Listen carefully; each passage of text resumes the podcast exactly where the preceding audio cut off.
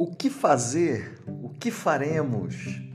Já chegou alguma situação na sua vida que você teve que fazer essa pergunta? O que fazer? E agora? Como proceder? Como eu posso resolver essa situação?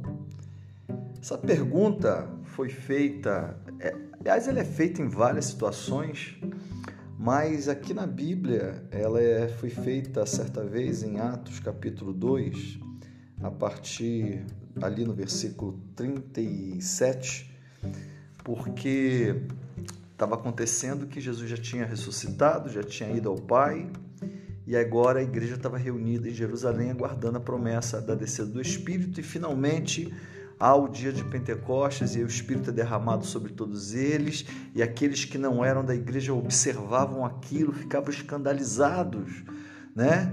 Sobre aquilo, e aí Pedro, o apóstolo Pedro, faz um discurso, uma pregação apresentando o Senhor Jesus como Messias.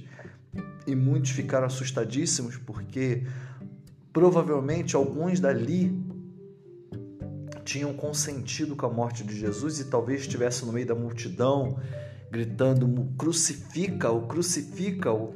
E quando eles ouvem que aquele homem que foi morto na cruz, entre dois ladrões, que eles ajudaram a crucificar, né? Quando gritaram para Pilatos: crucifica-o, crucificam, descobriram que ele era o Messias, eles entraram em desesperos. Diz o versículo 37 o seguinte: Quando ouviram isso, ficaram aflitos em seu coração e perguntaram a Pedro e aos outros apóstolos: Irmãos, que faremos? O que vamos fazer?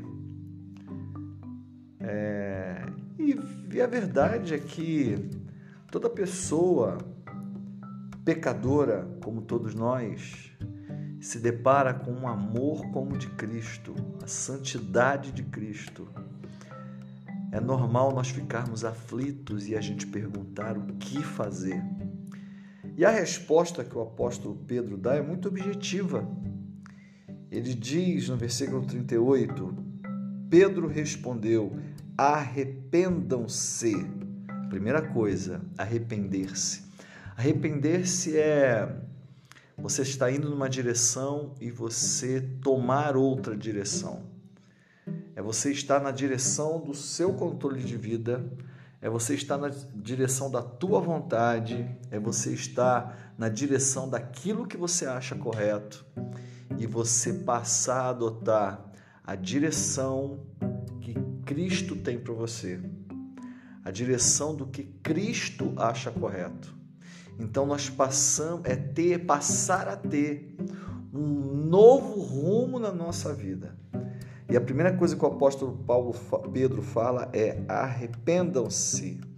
O segundo passo, ele fala: "E cada um de vocês seja batizado em nome de Jesus Cristo para perdão dos seus pecados". Não que o o batismo em si perdoa pecados, mas é, principalmente porque Jesus deu uma ordem: ide por todo mundo, batize em nome do Pai, do Filho e do Espírito Santo. O batismo principalmente significa que aquela pessoa morreu para o mundo e passou a ser discípulo de Cristo. Como o Senhor Jesus, como mestre, disse que nós deveríamos nos batizar, então, como discípulos deste mestre, a gente obedece aquilo que ele ordenou e nós nos batizamos. Não aquele batismo que nos levaram, mas o batismo que nós conscientemente nos batizamos. E ele diz uma terceira coisa que acontece quando nós nos arrependemos, nós ficamos aflitos com essa pergunta, né? O que fazer, faremos? Então arrependam-se. Depois ele fala: cada um de vocês seja batizado em nome do, de Jesus Cristo para perdão dos seus pecados e receberão o dom do Espírito Santo, ou seja, o selo do Espírito Santo. O próprio Deus então vem habitar em você para garantir que você vai continuar vivendo a vida que Cristo deseja que você viva. Então, percebam que tem duas questões aqui que são nossas e uma que é de Deus. Nós nos arrependemos, nós nos batizamos e depois Deus faz a parte dele, nos selando com o Espírito Santo e o Espírito Santo passa a habitar em nossa vida guardando, protegendo, instruindo, dando direção, não ficamos mais à mercê da nossa vontade, mas daquilo que o Espírito Santo opera em nossas vidas. Então, isso é uma questão sobrenatural. Viver a vida que Cristo deixou para a gente não é um esforço próprio.